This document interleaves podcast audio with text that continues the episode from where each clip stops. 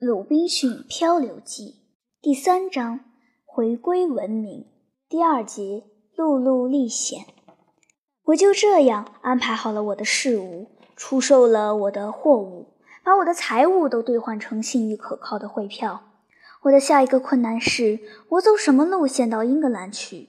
我一向习惯于走海路，然而我当时对走海路到英国去有一种奇怪的讨厌。尽管我说不出讨厌的缘故，然而对乘船却愈来愈困难。甚至有一回，我已经把行李运上了船，准备动身了，我还是改变了主意。不，不是一回，这样的事有两三回哩。的确是这样，我乘船的经历很不幸，这可能是一部分原因吧。但是人们在这种时刻，千万别忽视自己内心强烈的冲动。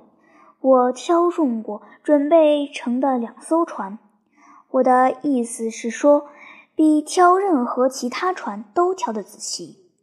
我已经把行李运上了其中一艘，而同另一艘的船长也谈妥了。果然，这两艘船都出了事：一艘被海盗连船劫去，另一艘在托尔贝附近的斯塔特失事。全船只有三个人保全了性命，其他人都淹死了。我乘在哪一艘船上都够惨的了，至于乘在哪一艘船上更惨，这就很难说了。当我心中折腾的这样不可开交的时候，我的那位老船长，我任何事都同他商量，热切地劝我别坐海船。而是从陆路到拉克鲁尼亚，渡过比斯开湾，到拉罗谢尔，从那儿走陆路到巴黎，再到加莱和多佛尔，一路上既舒适又安全。要不先到马德里，一路上穿过法国，都是陆路。一句话，除了从加莱到多佛尔非穿过海峡不可以外。我已经拿定主意，绝不走海路了，决定全程都走陆路。何况我并不急着要赶时间，也不用计较路费的多少。走陆路到底要舒服得多。为了使我在旅途中更加愉快，我那位老船长给我介绍了一位英格兰绅士，一个在里本斯经商的人的儿子，他愿意同我一起航行。我后来又找到了两个英国商人和两个年轻的葡萄牙绅士做旅伴，不过两个葡萄牙人只到巴黎为止。这样，我们一共是六个人，带着五个仆人。那两个商人和两个葡萄牙人为了节省开支，将就着两个人雇一个仆人。我却除了星期五外，另外雇了一个英格兰海员做我旅途中的仆人。因为星期五实在人地生疏，干不了在路上侍候我的活，我就这样从里本斯出发了。我们这一伙全都骑着安配鲜明的好马，全副武装，组成一支小小的队伍。我被他们尊称为队长。这一方面是因为我年纪大，另一方面是因为我有两个仆人，而且是整个旅程的最早的发起人。我以前既然不拿我的航海日志来打扰你，现在也不必拿路上的行程来麻烦你。不过，我们后来在叫人厌烦和艰险的旅程中遇到的一些惊险的情节，我绝不会略而不提的。我们来到了马德里，我们大伙以前都没有来过西班牙，都乐于待上一些日子，看看西班牙宫廷和一些值得一看的景致。但是这时候已经是夏末，我们就急急忙忙地出发，在约莫十月中旬光景离开马德里。但是我们来到纳瓦拉边界的时候，一路上在几个小城镇吃惊地听到报告：法国那一边的山上已经下了大雪。几个旅客试图冒险闯过去，遇上极大的危险，死里逃生，才不得不退回到潘普洛纳。我们来到潘普洛纳后，发现情况果真是这样。拿我来说，我一向习惯于炎热的气候，到过的那些地方，身上穿上任何衣服几乎都受不了。现在对寒冷苦不堪言，说真的，痛苦倒还在其次，感受最最深的是吃惊。我们离开老卡斯蒂利亚才十天，那儿不但天气温暖，而且可以说是炎热。现在我们一下子尝到了比利牛斯山吹来的风，风冷的刺骨，简直没法忍受，冻得我们的手指和脚趾发麻，简直快要坏死了。可怜的星期五看到一座座山上覆盖着白雪，觉得这么冷，真的吓坏了。他有生以来从来没有见过雪，也从来没有这么挨过冻。情况愈来愈糟。我们抵达潘普洛纳的时候，大雪还在纷纷扬扬地下着，而且下个没完。人们都在说，今年的冬天提前来到了。那些道路本来就不好走，现在简直没法通行了。总之一句话，有些地方雪太厚，我们压根儿走不过去。而且雪还没有冻结实，像那些北方地带那样，每走一步都要冒被活埋的危险。我们在潘普洛纳待了不少于二十天，眼看着冬天正在来到，而且丝毫不见好转的迹象，因为这是在人们的记忆中被认为是整个欧洲最冷的一个冬天。我建议我们大伙改道到富恩特拉比亚去。在那儿乘船去波尔多，这段路程很短。不过，我们正在考虑这个方案的时候，进来四个法国绅士。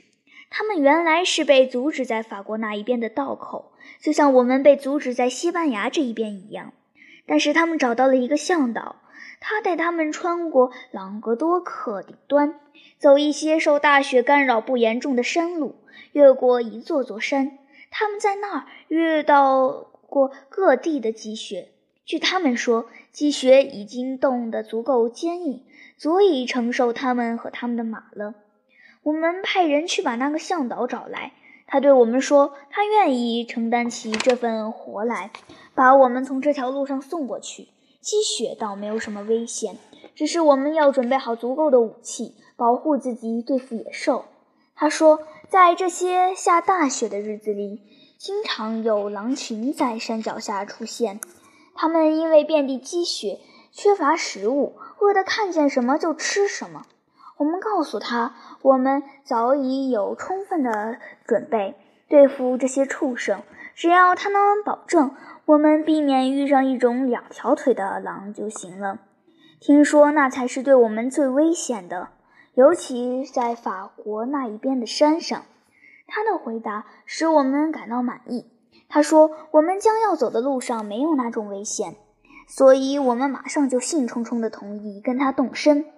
另外还有十二个绅士带着他们的仆人也愿意同行。他们有的是法国人，有的是西班牙人。我在前面说过，他们已经闯过一回，但是被逼退了回来。”于是我们在十一月十五日，在我们向导的带领下，从潘普洛那出发了。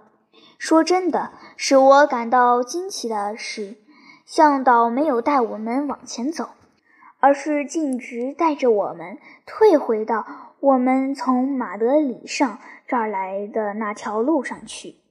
走了二十多英里，渡过了两条河，走进一片平原。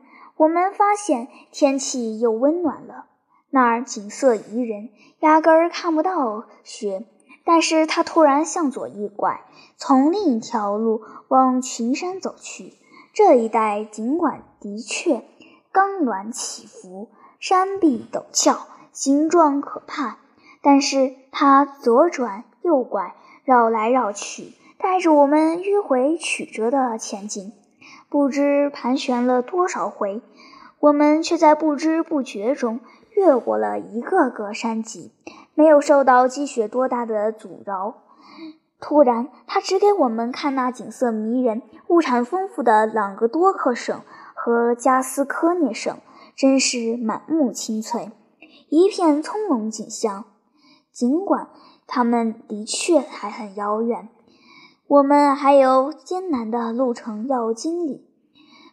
没想到我们遇上了大雪，雪下了一天一夜，我们有点担心，没法赶路了。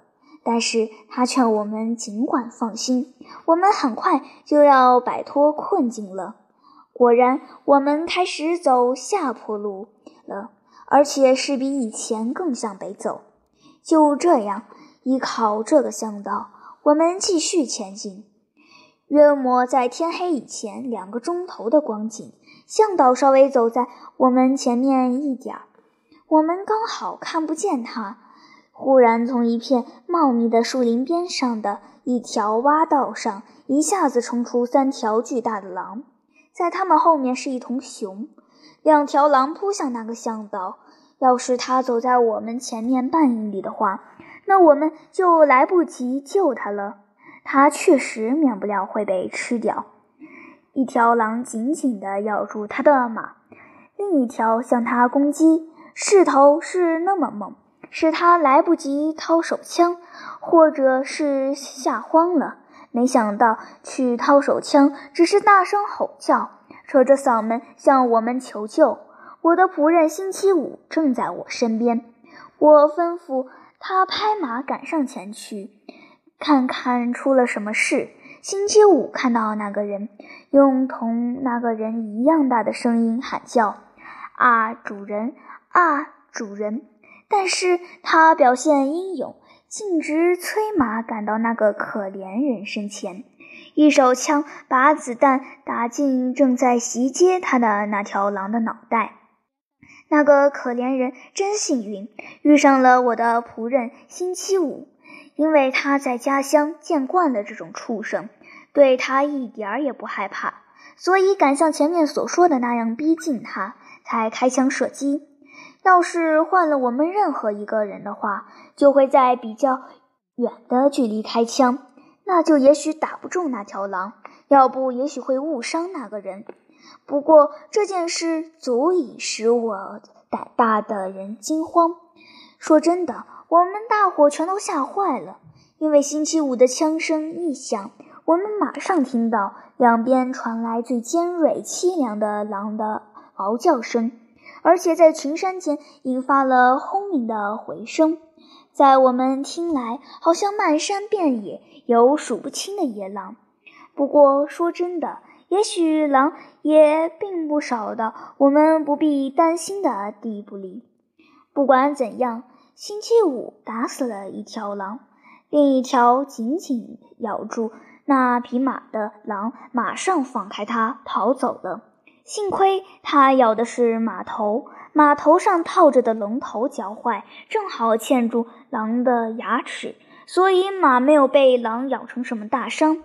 那个人倒确实受了伤，因为那条凶猛的畜生咬伤了他两处，一处是在他胳膊上，另一处是在他膝盖上面一点儿。正在他要被那匹拼命挣扎的马先倒的时候。星期五及时赶到了，打死了那条狼。不难想象，星期五的枪声一响，我们全部调整速度，尽快地骑着马往前面赶去。也不管路好不好走，好看看到底出了什么事情。一越过原来挡住我们视线的树林，我们就清清楚楚地看到了那是怎么一回事。星期五怎样救了那个？可怜的向导的性命，虽然我们没有马上看出他杀死的是什么野兽。接下来是星期五和那头熊进行了一场战斗，从来没有一场战斗进行的这么大胆和惊险。尽管我们起先感到吃惊，为他担心，结果我们都被他逗得乐不可支。熊是行动迟钝。笨手笨脚的野兽，不像狼那样跑起来飞快、敏捷而灵活，所以它有两个特点，那通常是它的行动规则。首先，人本来不是它要捕食的对象。我说本来不是它要捕食的对象，是因为眼下地面上冰雪覆盖，它饿极了的时候可能会干出什么事来，这我却说不上。但是熊对人通常是不侵犯的，除非你先攻击它。这就是说，你要是在树林里遇到，不去打搅它的话，它是不会打搅你的。不过，你一定要注意，对它要很有礼貌，为他让路，因为他还是一位架子很大的绅士里，哪怕是面对一位君主，他也不会退避一步的，绝对不行。要是你害怕的话，你最好的办法是往一方面望，继续走你的路。因为有时候你停住脚，站着不动，眼睁睁地盯着他看，他会认为这是有意冒犯他。你要是向他扔任何东西，打中了他的话，哪怕是一根手指头大小的木棍，他会认为这是侮辱，就撇下一切。追赶上来，讨回公道，因为事关体面，他非计较到底不可。这是他的第一个特点。第二个特点是，一旦他被冒犯了的话，他就会白天黑夜都离不开你，非要出了这口怨气不可。他会以很快的速度紧盯着你，直到撵上你为止。我的仆人救下了我的向导。我们来到他身旁的时候，他正在扶那个人下马，因为那个人既受了伤，又受了惊吓。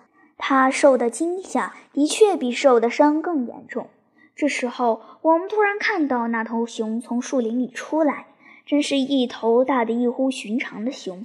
在我看到过的熊当中，它是最大的，而且大许多。我们看到它的时候都有点震惊，但是星期五看到它的时候，不难看出这小伙子的脸上显出喜悦和勇敢的神情。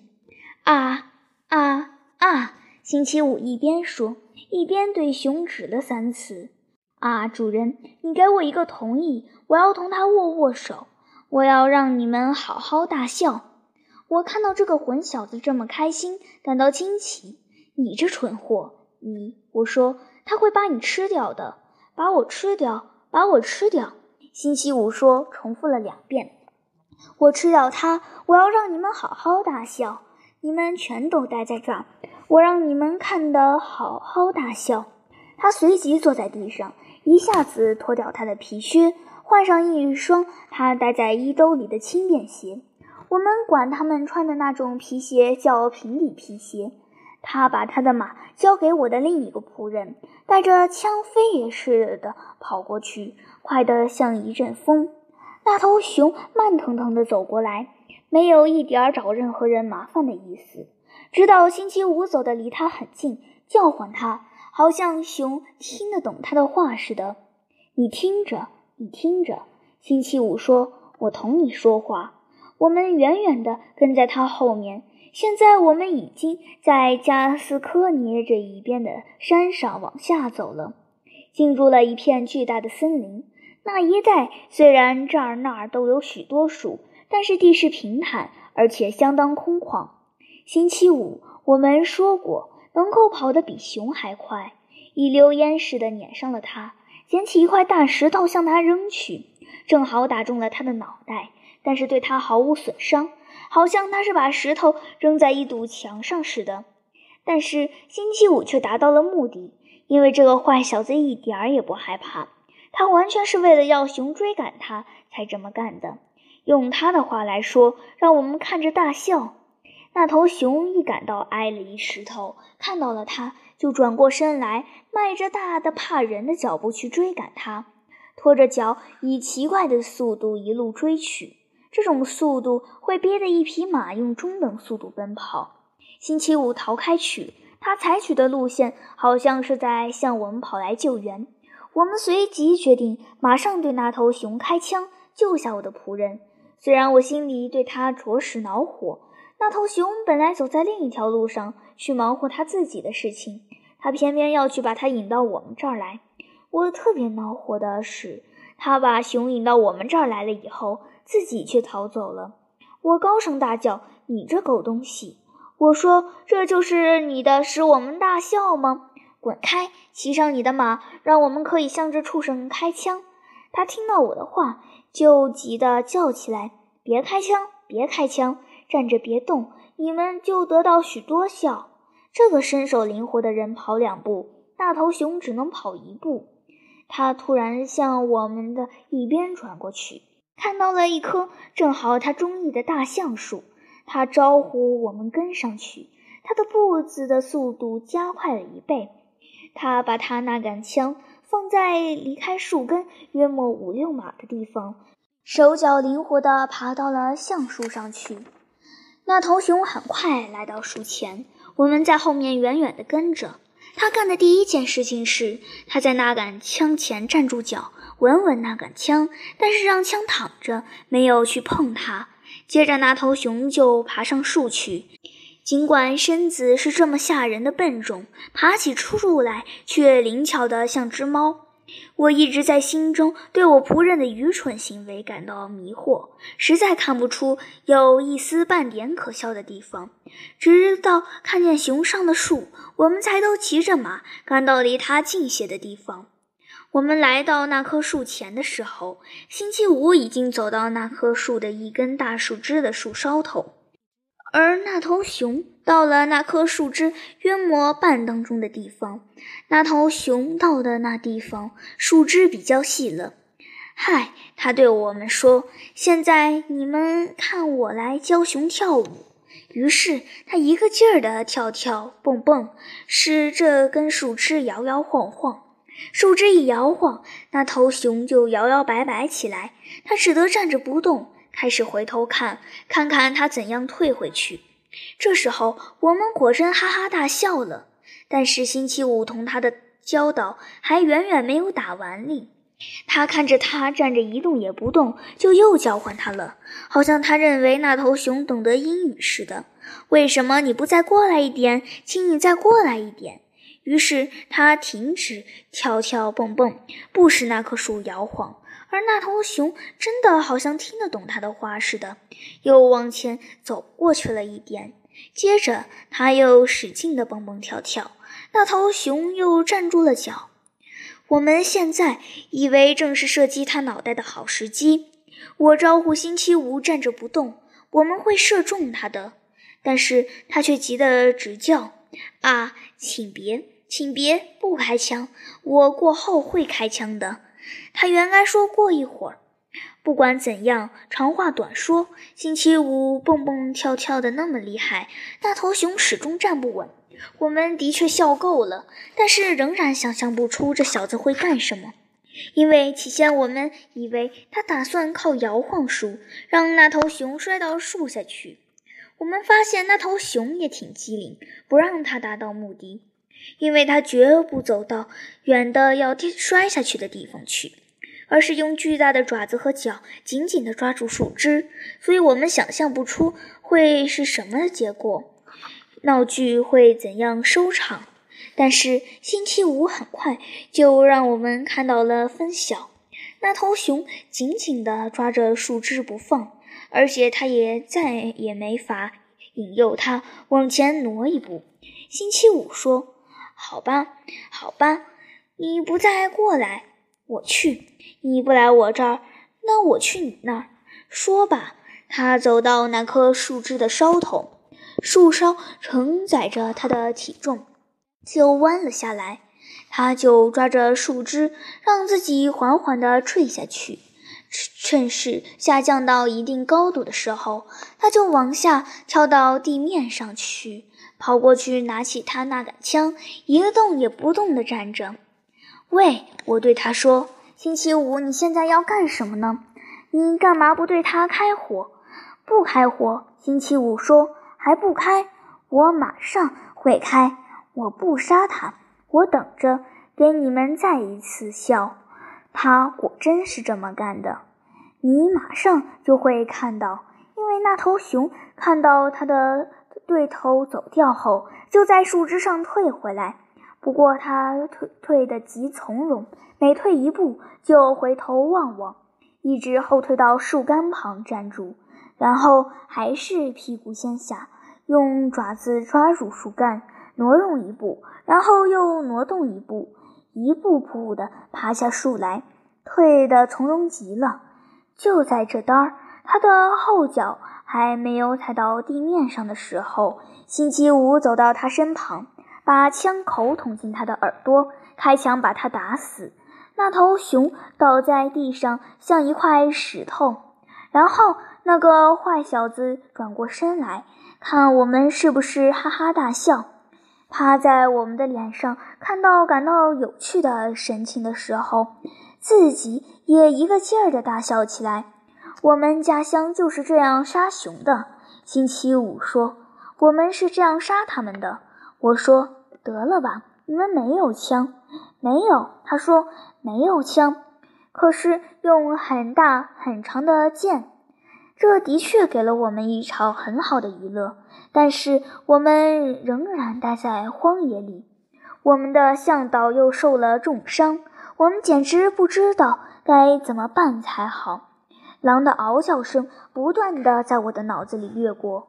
说真的，除了那一回我在非洲海岸边听到的那种嚎叫声，那段情节我在前面已经叙述过了以外。我从来没有听到过这么使我心里充满恐怖的声音。这种情况加上天快黑下来了，我们不得不继续赶路，要不然星期五原来会说服我们。不用说，应该把那头怕人的大家伙的皮剥下来，那是值得保存的。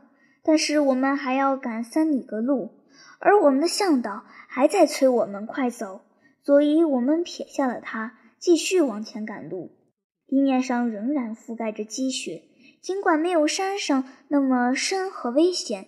那些饿坏了的肚子的凶恶的畜生，我们后来听说，既然下山来，来到森林里和平坦的地带，在饥饿的驱使下觅食。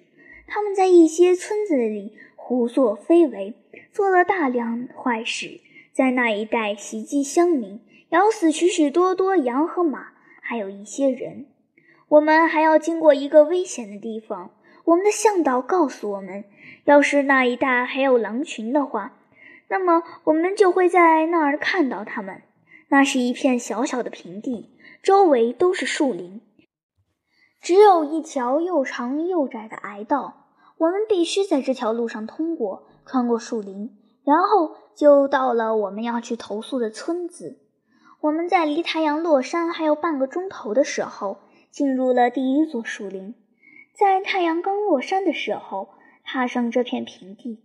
在第一座树林里，我们没有遇上什么，只是在树林里一小片周围不到半公里的平地上，我们看到了五条狼以最快的速度，一头接一头地横穿过那条小路，好像在追赶。和紧紧盯着什么捕食对象似的，他们没有注意到我们就跑掉了，一下子跑得踪影全无。看到这情况，我们的向导顺便提一下，他是个糟糕透顶的胆小鬼，通知我们做好准备，因为他相信会有更多的狼将要来到。我们大伙都把武器准备好，我们的眼睛向周围张望。但是我们在树林里走了半里格路，一直到我们穿过树林进入平地，也没有再看到狼。一进入平地，我们就向周围看个明白。我们看到的第一件东西是一匹死马，这就是说，一匹给狼群咬死的可怜的马。至少有十一二条狼在对付它。我们没法说他们在吃它。倒不如说在啃它的骨头，因为它已经把马肉吃光了。他们既然在大吃，我们认为还是不去打扰他们的好。再说，他们也没有怎么注意我们。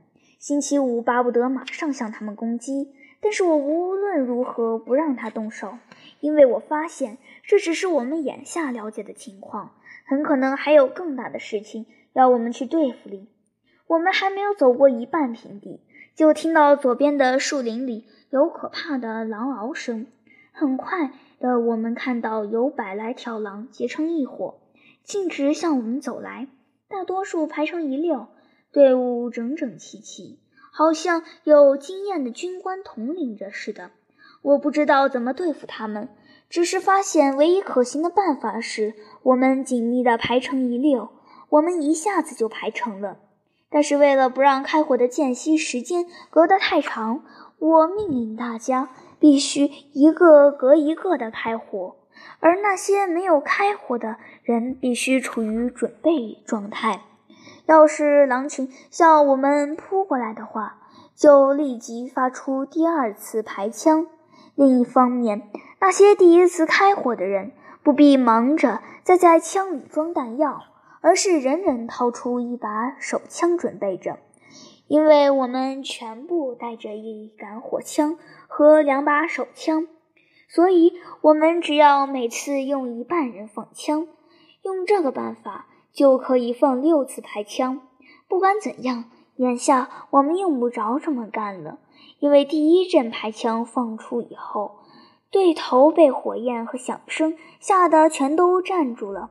四条狼被射中脑袋，倒在地上；另外几条受了伤，流着血逃走了。我们在雪地上可以看到他们的血迹。我发现他们站住了，但是没有马上逃遁。这当儿，我记起了听人说过，最凶恶的野兽。也害怕人的声音。我吩咐我所有的伙伴一起扯着嗓门喊叫。接着我发现这个主意倒有点道理，因为我们一喊叫，他们就开始转身撤退了。接下来我命令在他们后面开第二次排枪，这时他们撒腿奔逃，纷纷逃进树林去。这给了我们在火枪里从中不破地装上弹药的时间。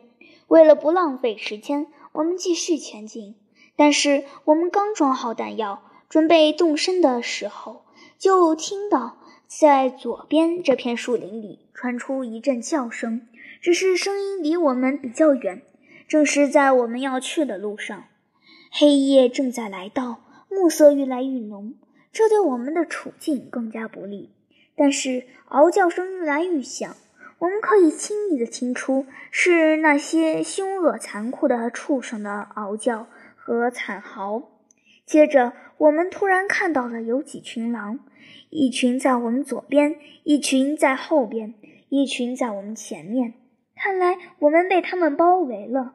尽管这样，他们居然还没有扑向我们。我们尽快地催促我们的马继续前进。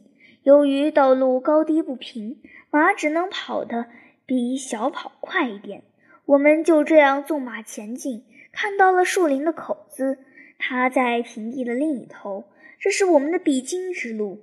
但是叫我们大吃一惊的是，在我们离那条小路更近的时候，我们看到口子前黑压压地站着多得数不清的狼。突然，我们听到在树林的另一个口子内传来一声枪响，我们向那个方向望去。看到冲出一匹马来，马上配备着佩安，他像一阵风似的掠过，后面紧紧的全速追赶着十六七条狼。的确，那匹马跑得比狼快，但是我们认为它没法一直保持这个速度。我们毫不怀疑那些狼最终会撵上它。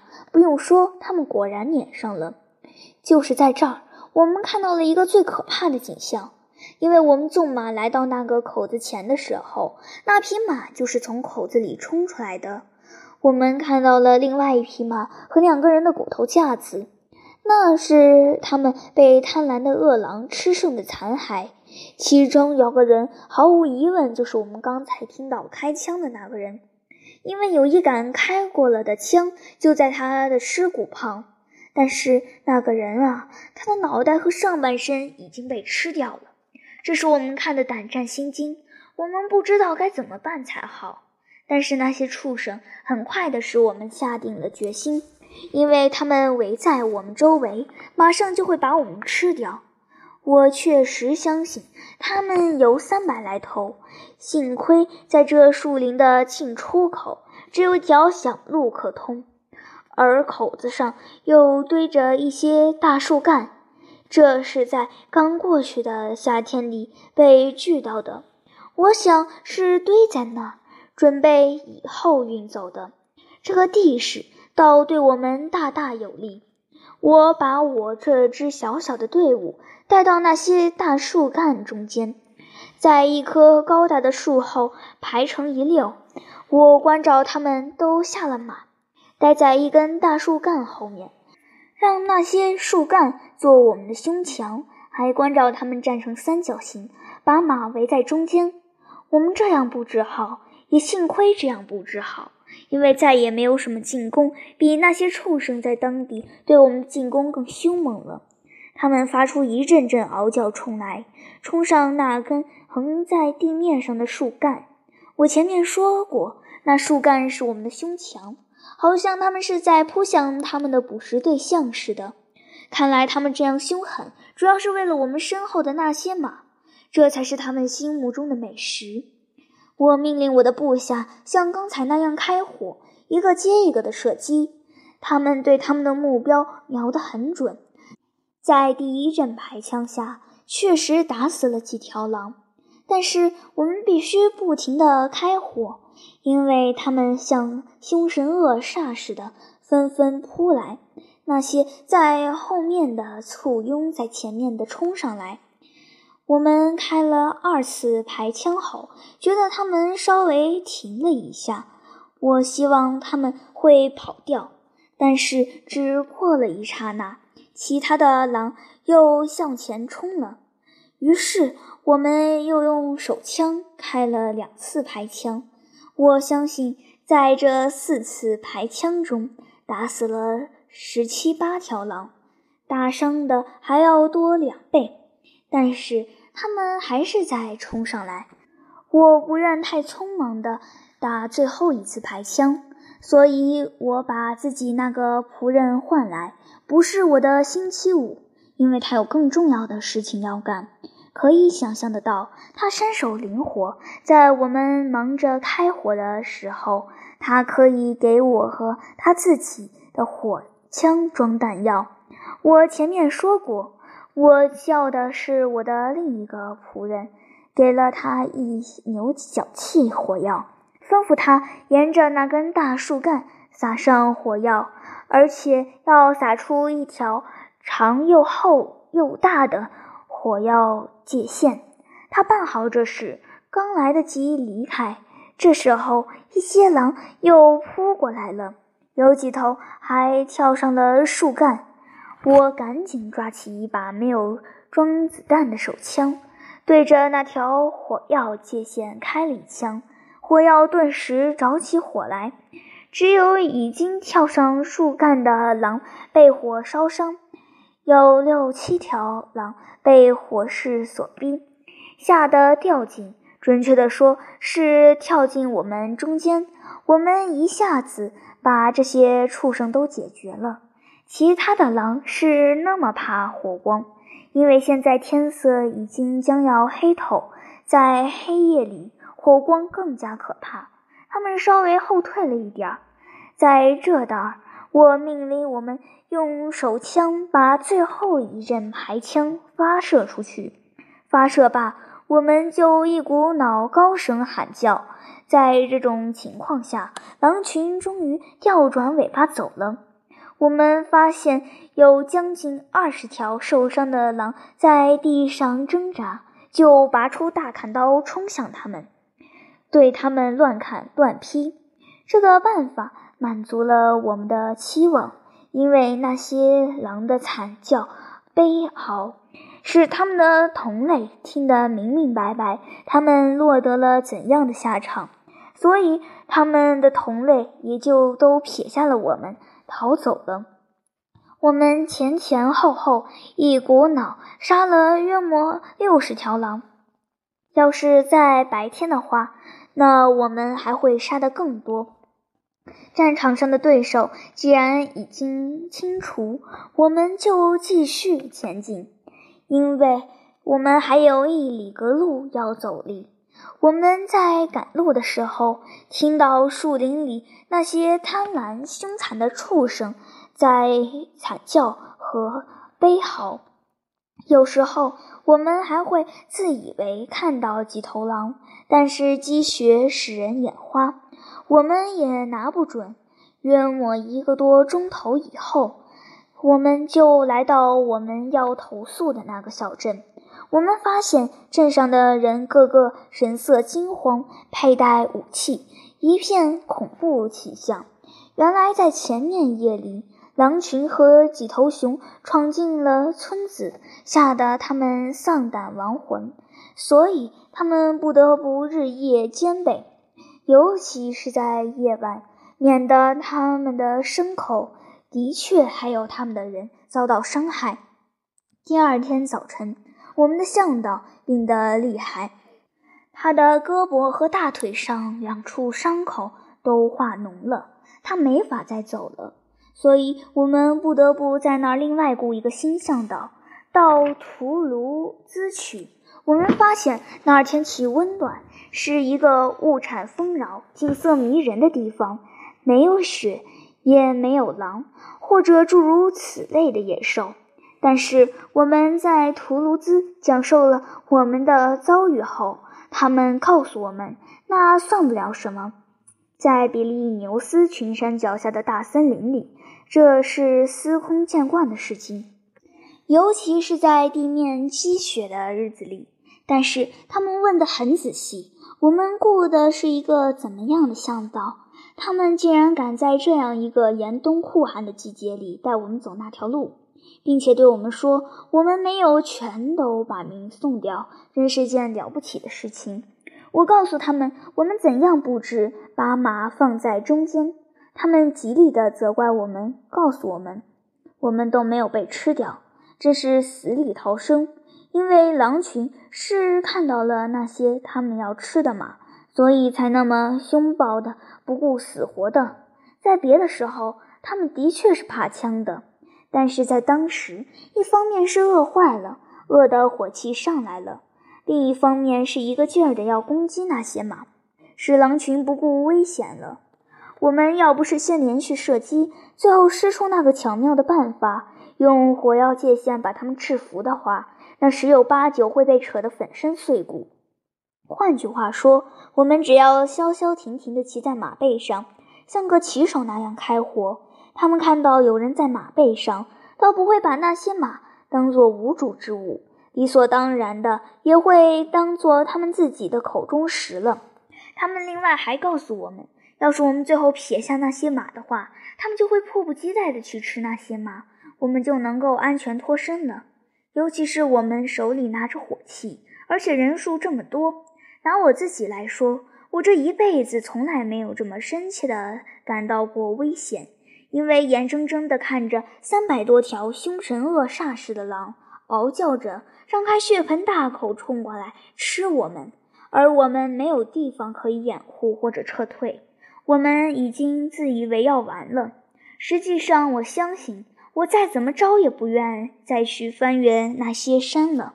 我想，我情愿乘船航行一千里隔海路，尽管我们肯定会每礼拜遇上一次风暴。在穿过法国的行程中，我没有遇到任何不同寻常的事情需要交代。我倒没有，但是其他旅客却早已写出过比我能够写出的要好得多的篇章。我从图卢兹来到巴黎，并无多大耽搁，就抵达加来。在严冬酷寒的季节里，经历了长途跋涉以后。我终于在七月十四日安全的在多佛尔登陆。现在我来到了我历次旅行的出发点。不久以后，我把带回来的汇票都兑成了现金，我新近发现的财产就此都归我掌握了。我主要的导师和智囊是那个本性善良、年事已高的遗孀。为了表示感谢，我送钱给他。他不嫌辛苦，不怕操劳，他为我服务。我把所有的事情一股脑托付给他，完全放心我的财产是安全的。我自始至终对这位善良的夫人无瑕的诚实感到非常满意。现在我开始想把我的财产委托给这位妇人，先动身到里本斯去，然后到巴西去。但是这时候，我心中却产生了另一个顾忌：那就是宗教问题。因为哪怕是我在国外，尤其是在孤身独居的时候，我总是对罗马天主教怀有疑虑，所以我知道去巴西不是个办法，更不用说定居了。除非我毫无保留地皈依罗马天主教，要不，除非我决定为我的原则做出牺牲，做一个殉教者，死在宗教裁判中。所以我打定主意留在国内。要是我能找到办法的话，我就把我的种植园让掉。为了办这件事，我写信给那位在里本斯的老朋友，他回信给我说，他可以在那儿轻而易举地处理好这件事情。不过，我要是认为合适的话，就授权于他，以我的名义，建议由那两个商人，我的两个受托人的后裔收购。他们都居住在巴西，一定完全知道种植园的价值。他们正好就住在当地，而且我知道他们很有钱，所以他们会乐于买下的。他有把握地说：“我将多卖四五千个免值巴雷阿尔的银币。”我同意他的想法，随即授权给他，向他们提出建议，他就照此办理。约莫八个多月以后。船从巴西回里斯本来了。他得到回音后，就给我一封信，说他们已经接受了这个建议，而且已经向他们在里本斯的代理人汇出三万三千面值巴雷阿尔的银币，作为收购庄园的费用。我在他们从里本斯寄来的出售种植园的文书上签了名，把文书寄给了那老人作为答复。他寄给我一张出售产业所得的三万两千八百面值巴雷阿尔的银币的汇票，因为我答应过，在他有生之年，种植园每年要给他一百莫埃多，在他身后，给他儿子每年五十莫埃多，直到他儿子去世为止。种植园既然已经出手，这笔钱当然应该由我来出。这样，我讲完了我的第一部分人生经历，其中充满了机遇和危险。这段饱经浮沉的苦乐生涯，好像上帝在方格棋盘上制作出来的。它是那么变化无常，世上实在难以找到能同它相似的愚蠢的开始。但是结局倒是非常幸运，幸运的我在每一个阶段的生活中都不敢指望。任何人都会认为，现在我处在这样事事顺利的幸福中，绝不会再去冒险闯荡了。要是我的生活状况也有所变化的话，我的确是不会去闯了。但是我既没有成家，亲人也不多，尽管很有钱，结交的朋友也不多，而且已经过惯了到处为家的生活。虽然我已经卖掉了我在巴西的产业，然而我的脑子里对这个国家念念不忘。先是牵肠挂肚的想再去，尤其是撇不下我那个强烈的愿望，想再去看看我那座岛，弄明白那些可怜的西班牙人是不是已经在那儿，我留在那儿的几个恶棍会怎样对待他们。